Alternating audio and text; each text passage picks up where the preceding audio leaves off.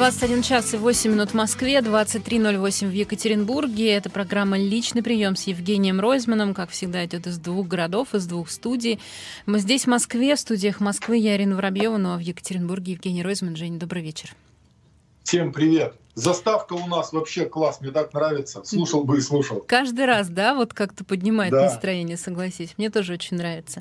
А, ну что же, давай обсудим а, расследование, которое сегодня выложил Алексей Навальный. Там очень серьезная коллаборация. Инсайдер, Блинкет, ФБК, Шпигель и так далее. Что ты думаешь по этому поводу? А, слушай, я очень внимательно смотрел это расследование. И мне понравилось, что Навальный, не торопясь, просто разложил по полочкам. И действительно, там не с чем спорить, а, потому что а, когда сопоставили перелеты оказалось 30 перелетов совпадает, что три сотрудника ФСБ летают за Навальным по стране от Калининграда до Владивостока.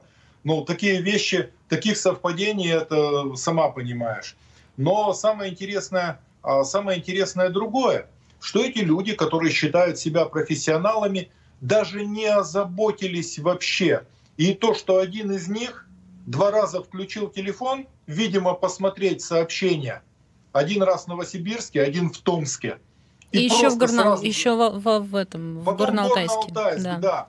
То есть ты понимаешь, о чем, о чем речь, что я увидел в этом? Эти люди и их руководство, особенно их руководство, они продолжают оставаться комсомольцами 70-х годов. Они не представляют, насколько изменился мир. И с приходом интернета этот мир становится абсолютно прозрачным. Когда кто-то попытался сказать, да ладно, откуда доступ к базам данных? Ну я не знаю, я, наверное, может кого-то напугаю этим там, кто-то со мной согласится. У любой службы безопасности, любого самого среднего банка все эти базы данных есть, и они постоянно обновляются. Мало того, существуют целые службы, подразделения, которые живут с продажи баз данных, чтобы ни у кого не было иллюзий. Они их хранят там по закону Яровой, и они могут ими распоряжаться. И на самом деле Навальный несколько раз очень точно подметил. Вот. Это очень сильное расследование. Ты имеешь, Его... извини, что перебиваю, ты имеешь, что подметил, что э, там, условно говоря, спасибо за результаты расследования, в том числе коррупционным вот этим всем э, структурам, которые запросто продают данные. Да, вот знаешь, очень важный момент. А, тирания, деспотия не может вполне развернуться в коррумпированном государстве. Вот самый яркий пример – фашистская Германия, они сумели искоренить коррупцию в Третьем рейхе. И когда там начали уничтожать евреев, у евреев шансов не было вообще никаких. А рядом была Турция, насквозь коррумпированная традиционно. И там за бакшиш можно было спастись. Поэтому, когда ты выстраиваешь тоталитарное государство, то коррупция не даст тебе поставить в этом точку. Вода дырочку найдет. Вот здесь ровно тот самый случай. И я хочу сказать, что это очень спокойное, жесткое, убедительное расследование. И, конечно, его надо посмотреть всем, просто чтобы у кого-то, чтобы иллюзий не осталось, у кого-то, чтобы появилось понимание, предупрежден, значит вооружен. Мы должны понимать, где мы живем и с кем мы имеем дело. Это очень сильное расследование, я буду его поддерживать. Мало того, обрати внимание, первые несколько часов в ответ даже никто не знал, что сказать потому что оно действительно оглушающее, спокойное, жесткое, точное расследование. И ты правильно подметила одну вещь, источники авторитетные. И Bellingcat, и Инсайдер, и то, что сразу Spiegel взял, CNN, просто все мировые газеты, все крупнейшие газеты вышли с этими заголовками. То есть они умеют проверять информацию и с ней работать. Там не с чем, там сложно, не с чем спорить. Э, да, я с тобой соглашусь, это правда очень крутая, очень сильная работа. Я всем рекомендую хотя бы ознакомиться, если уж вы э, не хотите, что называется, сразу верить, то точно почитайте. Ну или посмотрите у Алексея Навального ролик там на 50 минут, но это захватывающий ролик, правда, по-настоящему. И, и, и прости, э, про, прости, пожалуйста, и напомню, что завтра утром Алексей Навальный э, будет гостем э, утреннего разворота, по-моему, в 10 часов утра. Да. А, смотри, огромный плюс Здесь, кроме расследовательской работы, очень сильная журналистская работа. И обрати внимание, какая грамотная подача. Навальный абсолютно трагическую, жесточайшую историю подает с юмором. То есть где-то ты, ты вынужден улыбнуться. И это дорогого стоит. И то, что Алексей сохраняет мужество, и э, я с ним разговаривал, он точно вернется в Россию. Это ну, плюс как человеку и как политику. Как ты думаешь, будут ли последствия? Потому что, опять же, учитывая, что в этом расследовании участвовали и Шпигель, и CNN, и э, испанское издание, все таки это, правда, общемировая история, и сегодня все с этим заголовками и расследованием вышли. Будет, будут какие-то последствия для российских, не знаю, спецслужб? Э, Ирина, я хочу сказать одну жесткую вещь, что наш президент и первые лица после этой истории, когда ее осознают, они, конечно, будут в общении с мировыми лидерами очень токсичны и, кроме переносного, в прямом смысле этого слова тоже. То есть, знаешь, когда говорят, давайте чаю выпьем, скажут, нет, нет, спасибо, мы дома попьем. Ну, э, это, это плохая история, это я не представляю, какие будут последствия, но это сумасшедший удар по репутации власти э, нашей страны. А ты видел... Но с другой стороны, угу. кого винить-то? А ты видел, как э, Владимир Путин ответил в э, Николаю Сванидзе по поводу отравления Алексея Навального и заведения уголовного дела здесь, в России? Смотри, я видел, как говорил Сванидзе. Я видел, как говорил Сванидзе, и э, я видел реакцию Путина.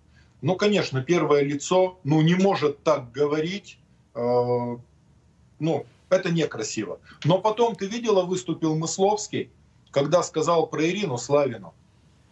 Но К сожалению, я видела этот э, отрывок тоже. Да, Мысловский в свое время, он был э, старший следователь по особо важным делам еще при генпрокуратуре. Он юрист настоящий. И он, по моим ощущениям, он увидел, что поставил Путина в очень жесткую и неудобную ситуацию, попытался немножко скатить, дал ему подсказку, на мой взгляд. Вот. Но я хочу сказать одну очень серьезную вещь когда президент говорит, ну, в общем-то, ничего такого, она даже фигурантом не была.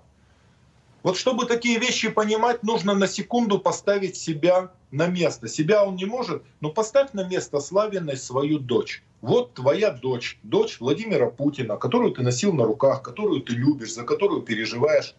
И вдруг в 6 утра у нее срезают дверь болгаркой по делу, к которому она не имеет отношения, или даже ее хотят свидетелем, ну у свидетеля, пусть у свидетеля, срезают болгаркой дверь, заходят, не дают одеться, забирают вообще все. Ну представь свою дочь на секунду в этой ситуации, и тебе все станет понятно. Это лучший способ понять ситуацию, представить своих близких на месте этих людей. Вот и все. А ты вообще следил, э, буквально сейчас э, полминутки еще, ты вообще следил за ну, всем, что там было на, этом, э, на этой встрече с СПЧ? Там же еще и про Сафронова было, да много чего было. А, про, Сафронова, про Сафронова я тоже видел, но здесь уже минус даже не столько самому президенту, а тем, которые готовят его к этой встрече, потому что я знаю эти встречи, все вопросы согласовываются на сто раз, прокладываются разными справками, выстраиваются, и когда ну, такие примитивные вещи, когда человек не понимает, о чем говорит, но это минус тем, кто его готовил. Ну да, потом Пескову пришлось дважды, по-моему, говорить, что президент оговорился. Э, мы сейчас буквально на пару минут прервемся на небольшую рекламу и потом продолжим.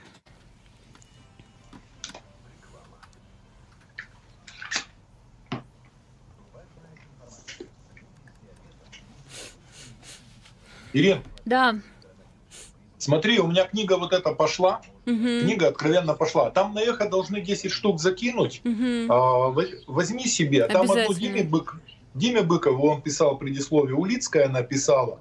А, Венику, а, тебе, Любе я обещал.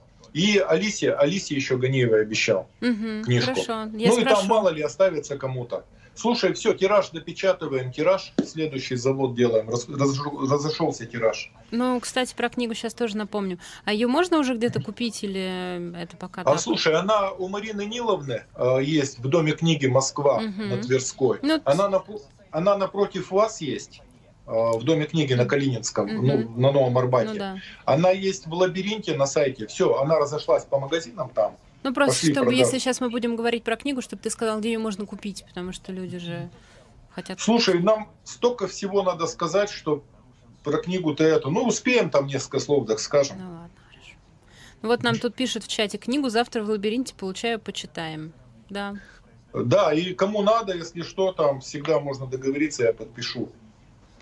Ну, ты бы потом приехал, подписал бы. Ну, конечно. Масштабно. Видишь, я не сумел людей, не стал людей собирать на презентацию. Ну, конечно, что, понятно, понятно, да. да, я бы человек 500 собрал, но мне неловко. Нет, нет, сейчас, конечно, нельзя этого делать. Это ну, понятно. Вот, ну так пошло, что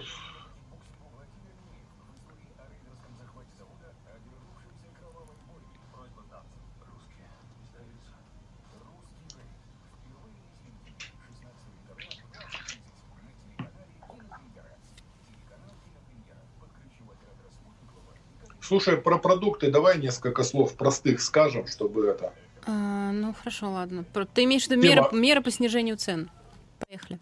21.19 а, продолжается программа «Личный прием» с Евгением Ройзманом. А, мы еще вернемся к расследованию а, об отравлении Алексея Навального, если будут какие-то суперсерьезные вопросы. Вот. Но поскольку у нас много разных событий, мы пойдем дальше. И, как уже договаривались, хотим поговорить о довольно странных заявлениях, честно говоря, про снижение цен на продукты. Тебе не показалось, что это с самого начала ну, как-то совершенно ни о чем будет. Слушай, на мой взгляд, на мой взгляд, я думаю, что был какой-то ФСОшный серьезный соцопрос. Увидели, что недовольство людей вызывает дороговизна продуктов, рост цен, ну и решили эту тему отыграть. Но оно прозвучало немножечко нелепо. Прозвучало нелепо. Видно, что президент ну, не до конца в теме, он не понимает до конца, что происходит. И вот это вот то, что Мишустин подхватил, отругал правительство за рост цен – и то, что прокуратура начала проверять э, обоснованность цен, но это нелепость. Э, надо понимать одну простую вещь. Это законы физики. Любая попытка ограничить цены, заморозить цены, всегда ведет к дефициту и к последующему росту цен. По-другому не бывает. Это законы физики.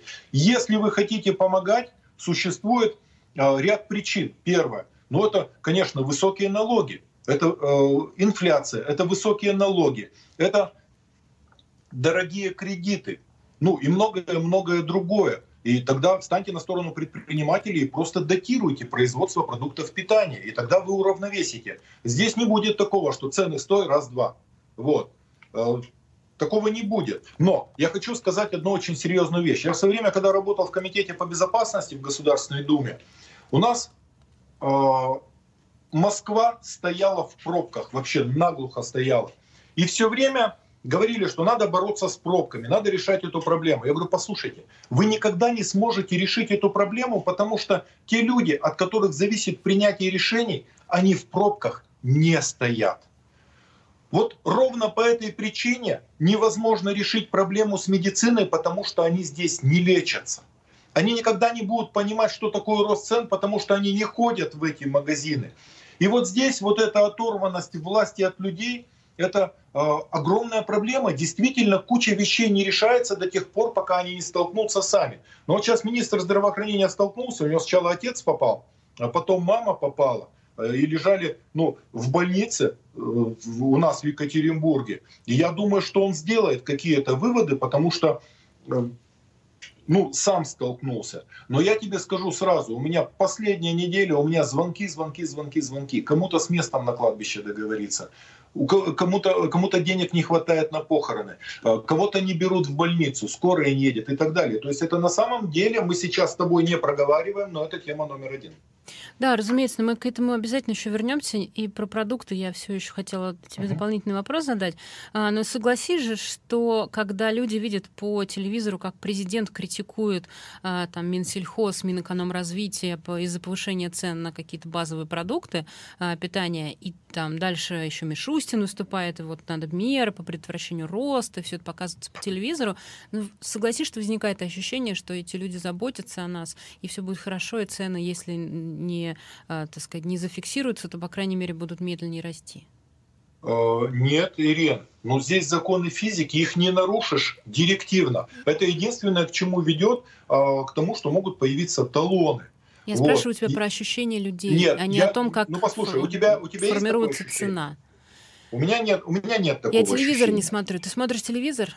Нет, я тоже не смотрю. Но Поэтому в я нашей стране даже... куча людей, которые смотрят, к сожалению. И... А, слушай, а, слушай, нет доверия к власти. И все говорят, подожди секундочку, да ты 20 лет у власти, как ты это допустил? С чего вдруг это произошло? Это же с чего-то произошло. А там еще, знаешь, а... ну ладно, что об этом говорить? Нет, у меня нет к этому доверия. Я не уверен, что оно работает вот так примитивно. Может быть, где-то, но Ладно, хорошо. Э, не, э, давай. Ирина, смотри, еще обрати внимание. Рост цен начался, все заметили, рост цен серьезный, не только на эти продукты. И в этот момент мы продляем продуктовое эмбарго еще на год. Нормально, да? И что? Ну, послушай, ну любое продуктовое эмбарго ведет, во-первых, э, в отношении самих себя ввести продуктовое эмбарго, это надо додуматься. Это, ну, сами себя в присядку. Следующий момент – как только ты ограничиваешь поступление продуктов, сразу же ты лишаешь производителей конкуренции, сразу же растет цена и снижается качество. Но не бывает по-другому. Опять же, законы физики. То есть это было решение не продумано, но уже знаешь, вот так вот, выбрал дорогу, не сворачивая. Надо уметь признавать свои ошибки, включать задний ход, но подожди, с кем я разговариваю?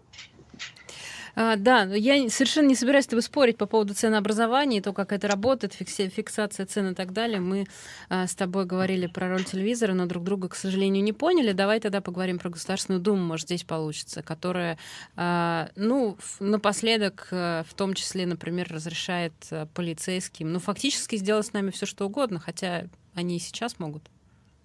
Слушай, Ирина, у меня ощущение, что они идут по белорусскому сценарию. Они с одной стороны, расширяют, э, расширяют им возможности, э, меняют, ну то есть дополнительные полномочия дают, а с другой стороны, они пытаются засекретить, э, засекретить все личные данные, все сведения о них, тем самым расширяют полномочия, выводят из правового поля и оберегает от каких-то внешних посягательств, даже от информации. Тем самым откровенно создается опричнина. То есть мы все это земщина, а оприч, другие, кроме, это вот э, такая царская гвардия, которая может себе позволять все, что угодно, а в отношении них ты даже не можешь на них косо посмотреть. Но на каком-то коротком этапе это может работать, а в целом это работать не будет. В свое время один человек, которого многие знают, он генерал-полковник, был первый замминистра. И когда в комитете разбирали, в комитете по безопасности, любое расширение полномочий, он говорит, стоп, вы видите, кто идет работать в милицию. То есть вы видите, кто эти люди, а вы предлагаете им еще раздать по дубине. То есть вот такой аргумент человек, который вырос в милиции, всю жизнь там прослужил, ну и с хорошей репутацией человек. Он говорил это открытым текстом. Вот. Я полностью понимаю, о чем идет речь.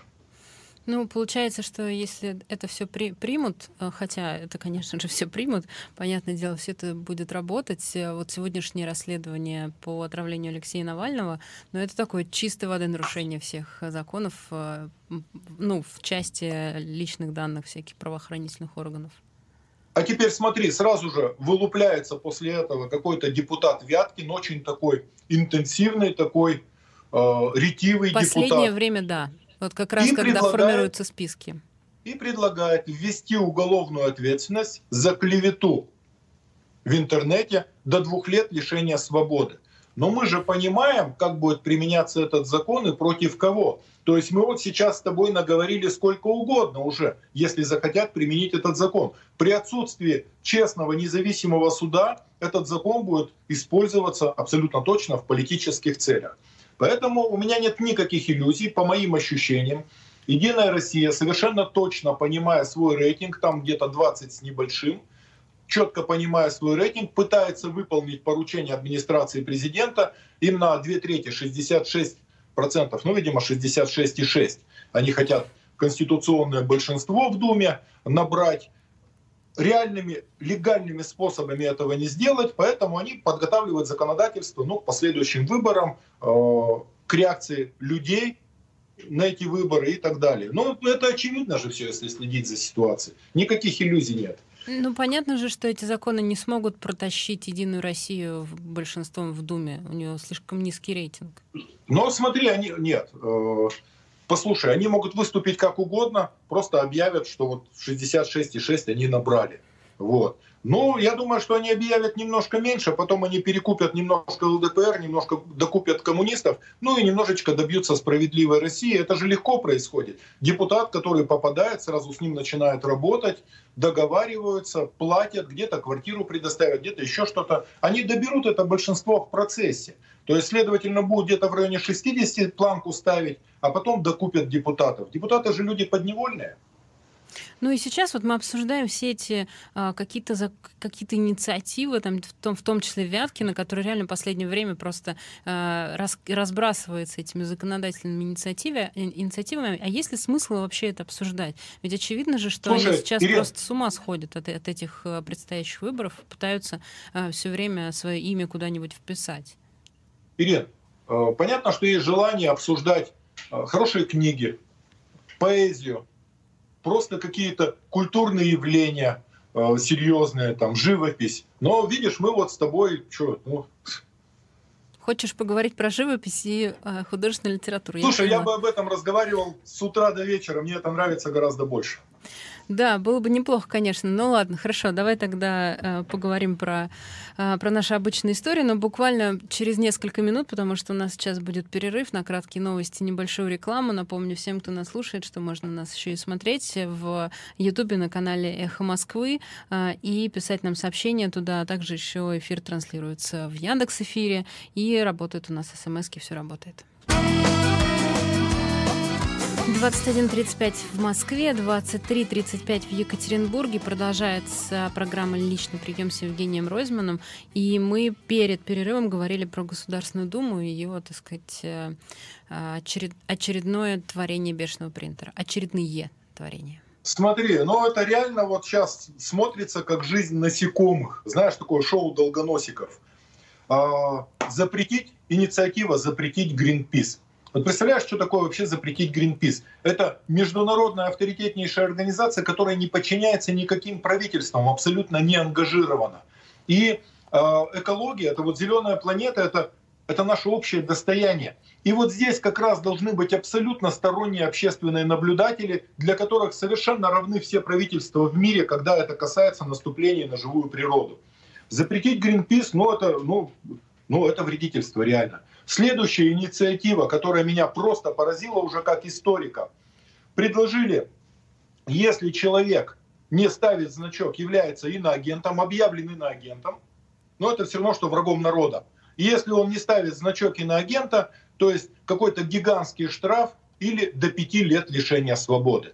Но я хочу сказать, что это очень похож, э, похоже на закон, э, который был принят в Третьем рейхе.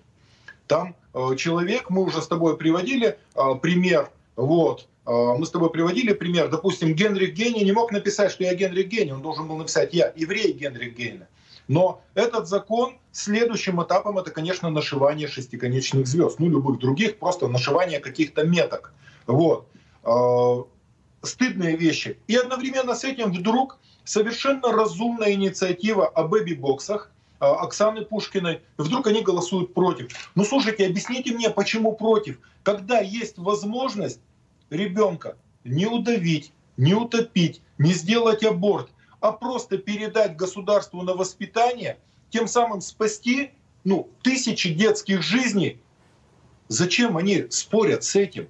Ну, у нас это сделала впервые Екатерина II э, в 1000 1764-1765 году. Она сделала прообраз вот этих бэби-боксов, куда любая женщина могла принести ребенка. Так они в первый год 700 детей принесли. За один год 700 детей принесли. Представляете, так это Екатерина догадалась ну, в 18 веке. И вдруг депутаты Государственной Думы ума не хватает принять вот этот закон. Оксана Пушкина молодец, что его внесла, и я, конечно, буду ее здесь поддерживать. Вот. Ну ладно, неохота о них говорить, давай о чем-нибудь хорошем. Вот так вот внезапно совершенно. О чем хорошем можем поговорить? Давай поговорим э, про Мишу о. Бахтина, потому что ты о. сегодня написал большой пост об этом. Давай еще раз об этом скажем. Да, смотри, передай привет Венедиктову и Эху Москвы. Спасибо, что они поставили на сайт. Новая газета поставит на сайт. Мы э, боремся за жизнь Миши Бахтина, э, которого спасет один укол Золгенсма. Укол стоит 160 миллионов, но мы уже собрали 66 миллионов. Это огромный сбор. В этом сборе не участвовали какие-то крупные, никто из олигархов пока. И это сбор такой по 100, по 200, по 500, по 1000. Но вот девчонка 225 тысяч перевела, гонорар свой весь. И вот так набралось 66 миллионов ровно за 3 месяца. Но у нас проблема в том, что на 94 миллиона. И нам надо успеть до Нового года обязательно. Представь себе, к нам пришла фонд «Бабушка». А родители распространяли листовки там по трамваям «Помогите Мише Бахтину». Бабушка взяла в трамвае листовку, пришла домой, прошла по всему подъезду с этой листовкой, со всеми пенсионерками поговорила, они набрали 6200 рублей, и она нам их принесла, мы положили на счет. Меня это так тронуло, э, то есть всем добрым людям огромное спасибо. И еще неожиданно я хочу похвалить и поблагодарить футболисты футбольного клуба «Урал» нашего вышли вчера э, с ЦСКА, э, матч у них был с ЦСКА, 2-2, кстати, сыграли, сильная такая ничья была. И они вышли в футболках «Спасем Мишу Бахтина». Э, я хочу к футболистам Урала и к президенту Урала Григорию Иванову обратиться. Парни, вы молодцы, это очень достойный поступок. Но я просто рад, что у нас есть вот такие футболисты. Вот, поэтому времени остается немного, но нас тоже немало. И если первые каналы НТВ умудряются там собирать, но я не думаю, что у «Эхо Москвы», у «Новой газеты», у всех нас ну, меньше ресурсов. Поэтому давайте попробуем, это очень важно. Но это будет новогоднее чудо, ну почему бы нет? Давайте попробуем. Я участвую. Давайте обязательно попробуем. Вы можете найти этот сбор на сайте фонда Ройзмана. Миша Бахтин э, совсем маленький еще мальчик, э, несколько месяцев от роду, который... Пять месяцев будет 22 числа. Пять месяцев ему будет. Э, у него СМА, и нужно очень дорогостоящее лекарство. И нужно этот укол сделать ему сейчас, чтобы он не болел СМА дальше это может его спасти по-настоящему. Да, да, и там, конечно, миллионы рублей, к сожалению, все еще это стоит очень дорого, но можно попробовать а, все это собрать. А, Слушай еще историю сильную. А, к нам пришла девчонка, да ну какая девчонка, уж взрослая, она полтинник ей. У нее пятеро несовершеннолетних детей, там дочери 17, и эти все моложе. Она с горного счета сама. У нее жесточайшая онкология, жесточайшая. Ну и машинка такая старенькая. И у нее онкология такая, а, что муж ушел, и она с пятью детьми.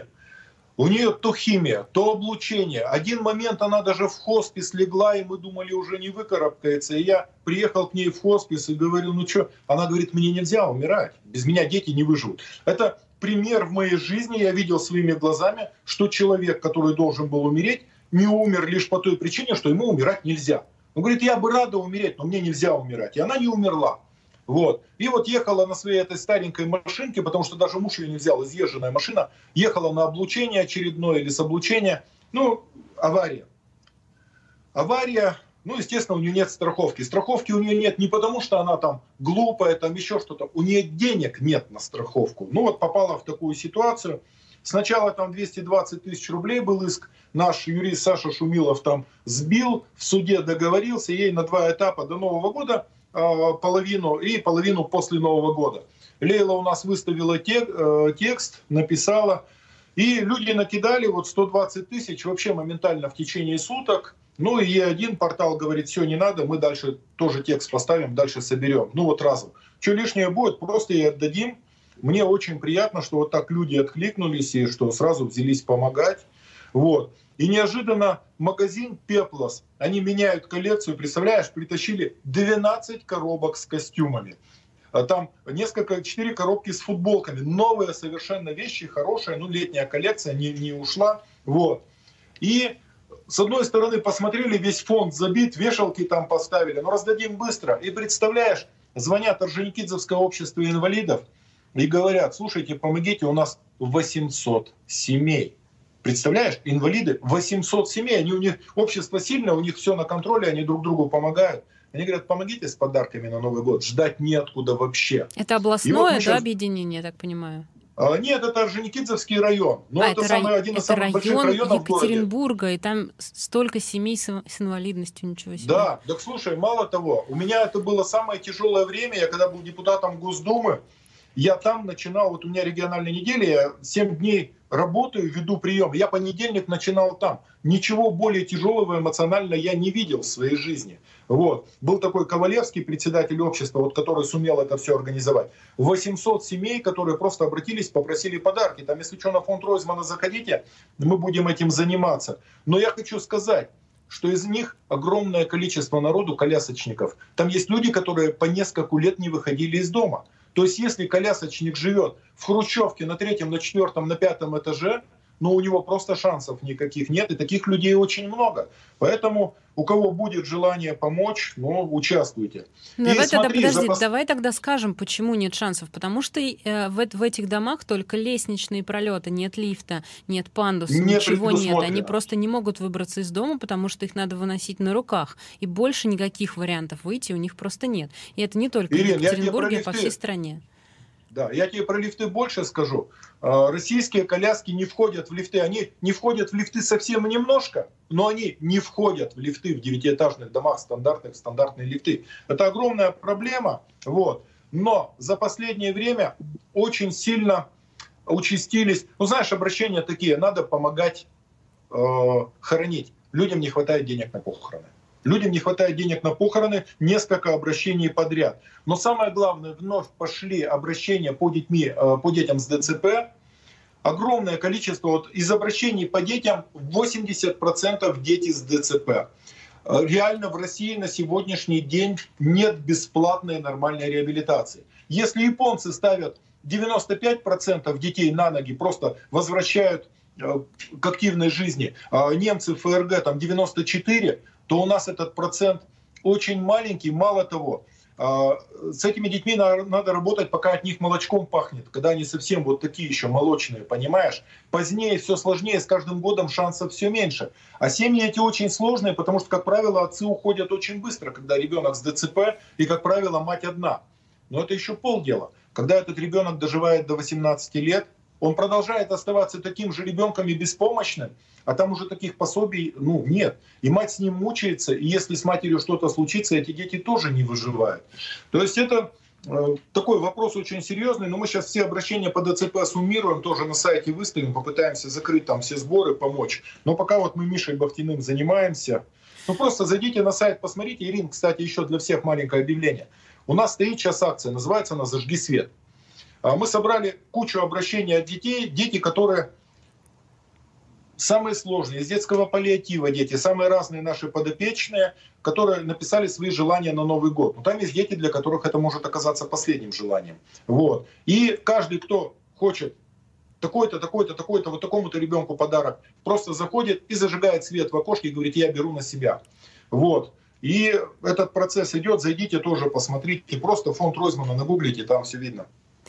А, да, это акция, которую многие фонды устраивают. Я вам очень рекомендую хотя бы в одной из этих акций любого фонда, который вы выберете, по поучаствовать.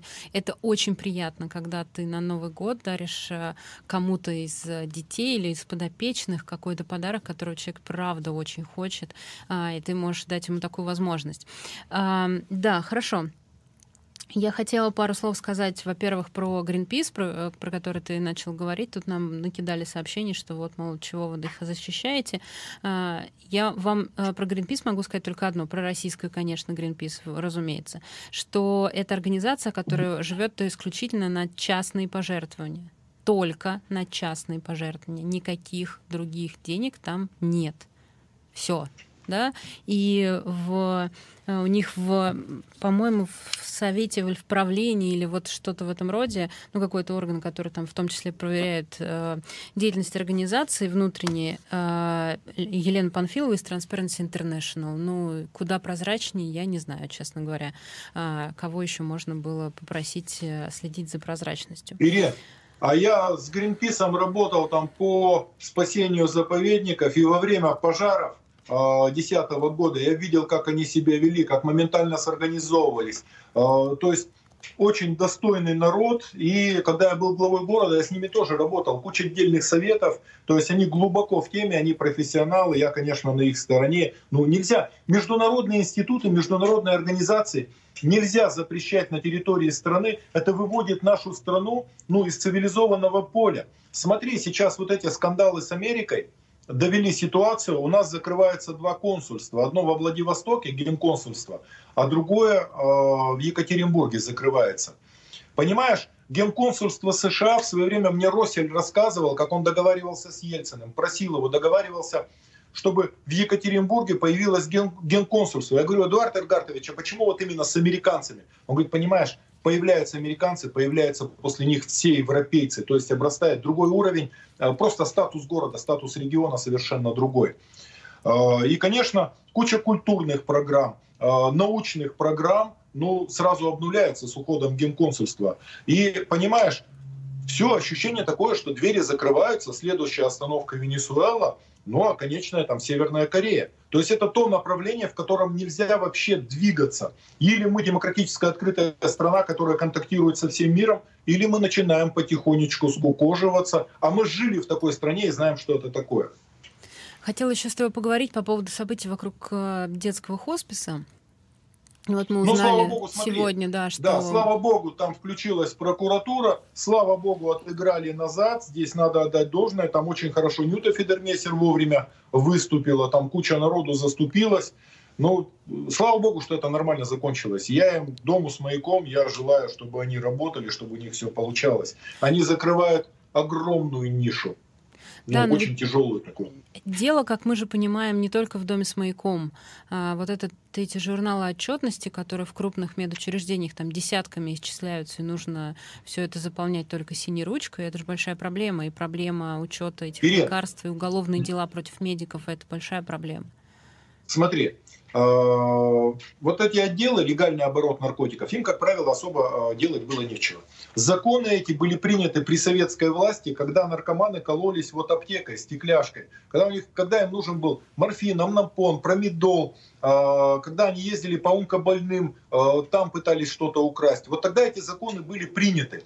Сейчас ситуация изменилась. Сейчас наркотики не в больницах, не в аптеках, не у умирающих. Наркотики, ну, совершенно другое распространение. И этот закон, он не нужен вообще. Единственное, что он делает, он пугает всех врачей. Я разговаривал с очень сильным реаниматологом. А, э, ну да, в реанимации человек работал. И он говорит, понимаешь, я боюсь назначать обезболивающие, я лучше обойдусь какими-нибудь анальгетиками, потому что меня потом затаскают.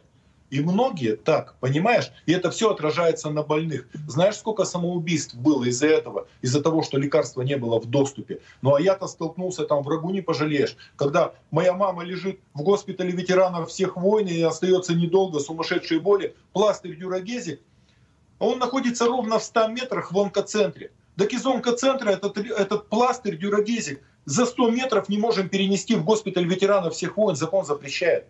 Ну, представляешь, вот я сам столкнулся, и когда у тебя на руках, ну, фу, не дай бог, конечно, этот закон надо отменять.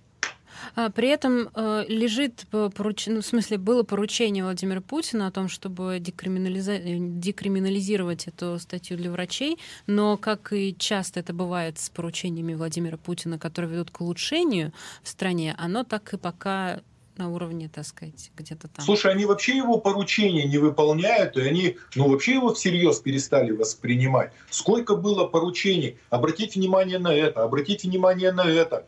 А, столько было призывов, постоянные же заголовки. Владимир Путин призвал, Владимир Путин призвал. Они вообще его всерьез не воспринимают.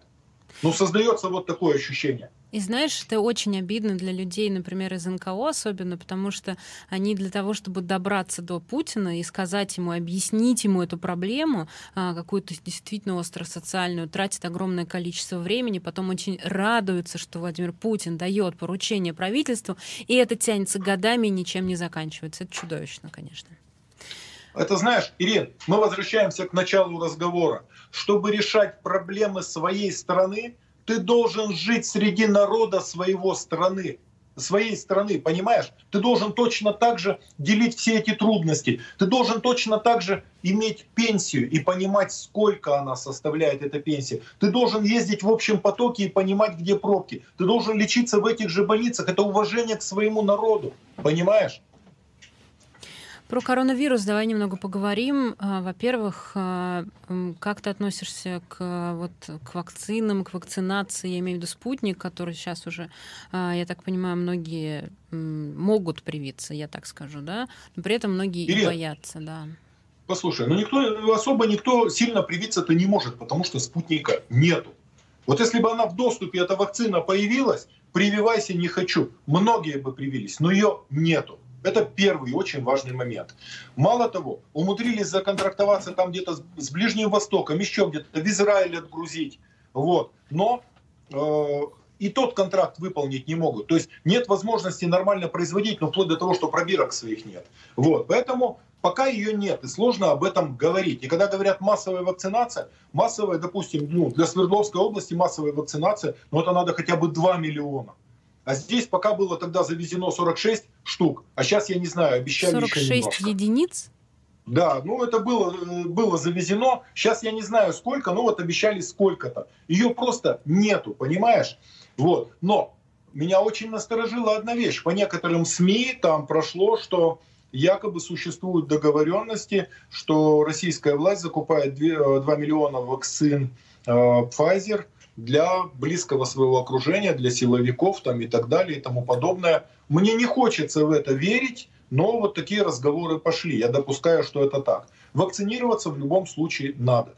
Проблема в том, что эту вакцину подали в торопях и ей испортили репутацию. Понимаешь? У нее у вакцины плохая репутация. Поэтому ну, будем смотреть. Но я готов. Если вакцина будет, вот я еще раз говорю, будет вакцина, я готов привиться в публичном пространстве при всех и рассказать о своих ощущениях, что если эта вакцина хорошая, чтобы тогда ну, другие тоже прививались. Но призывать я могу только после того, как я привьюсь сам. Но ты только имей в виду, что надо посмотреть насчет э, уже существующих у тебя антител, поскольку ты переболел. А, и, ну, в общем, надо этот вопрос тебе прояснить. Можно, нельзя э, с существующими антителами и так далее. Ну да, политическая репутацию вакцины так себе подмочили они, конечно. А, еще давай про прием. У нас есть еще немного времени.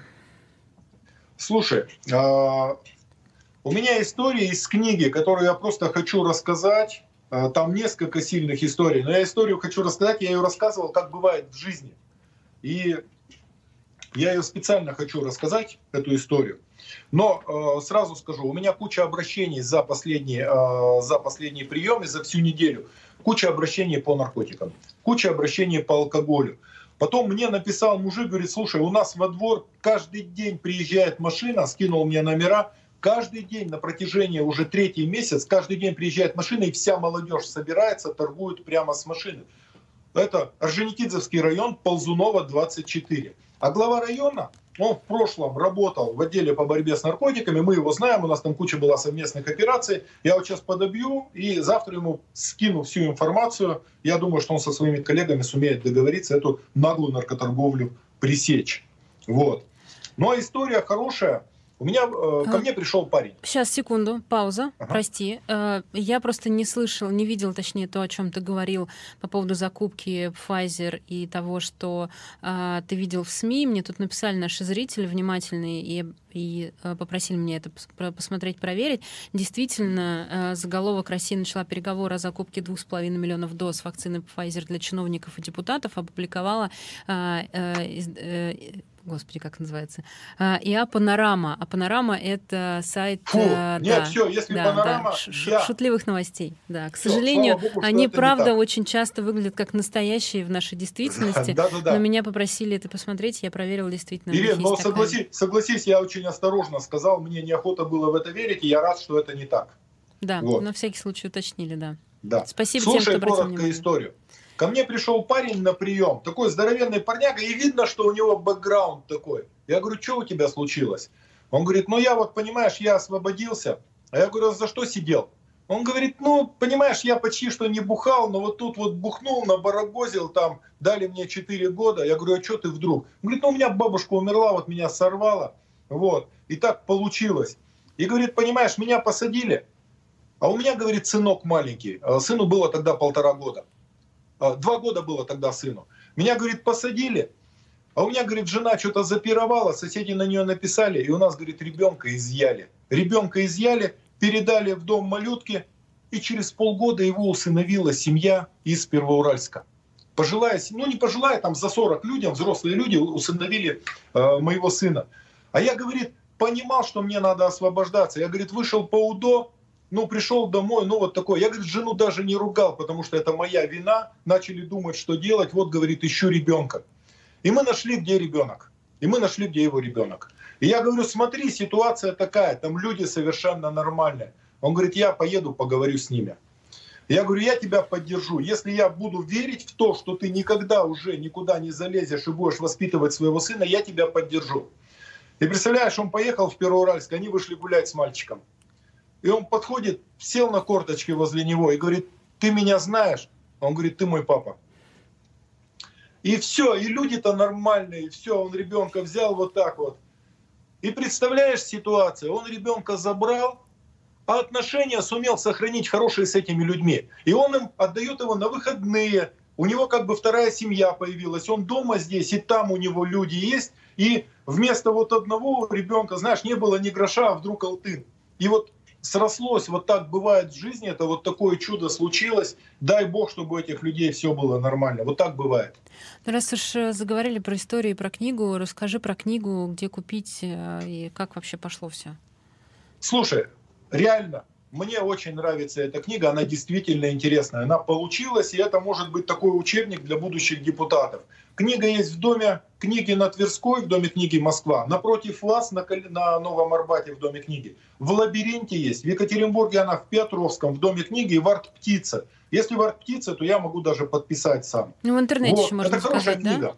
Да? В интернете ага. можно заказать, правильно? Можно в интернете в Арт-Птице заказать, да, если что, там ссылку кинь. Угу. Хорошо, вот, ну все. Я рад этой книге. Мы тоже все очень рады этой книге. Я тоже, я надеюсь, что э, смогу урвать себе один экземпляр. А, я помню, ты мне я обещал. Спасибо я. большое. Да, буду ждать, когда ты э, здесь появишься и подпишешь. Ну или я в Екатеринбурге, или ты в Москве. Э, буквально 10 секунд у нас остается до конца эфира, они Ирина, все твои. Ну что, мы остаемся, мы никуда не уезжаем, это наша страна, и мы будем здесь до конца. Поэтому я всем желаю доброго здоровья. И все равно я уверен, что в конце концов все будет хорошо. Добра и удачи. Это была программа «Личный прием» с Евгением Ройзманом. До встречи ровно через неделю. Далее в эфире «Эхо Москвы» в программе «Разбор полета» политик Мария Гайдар.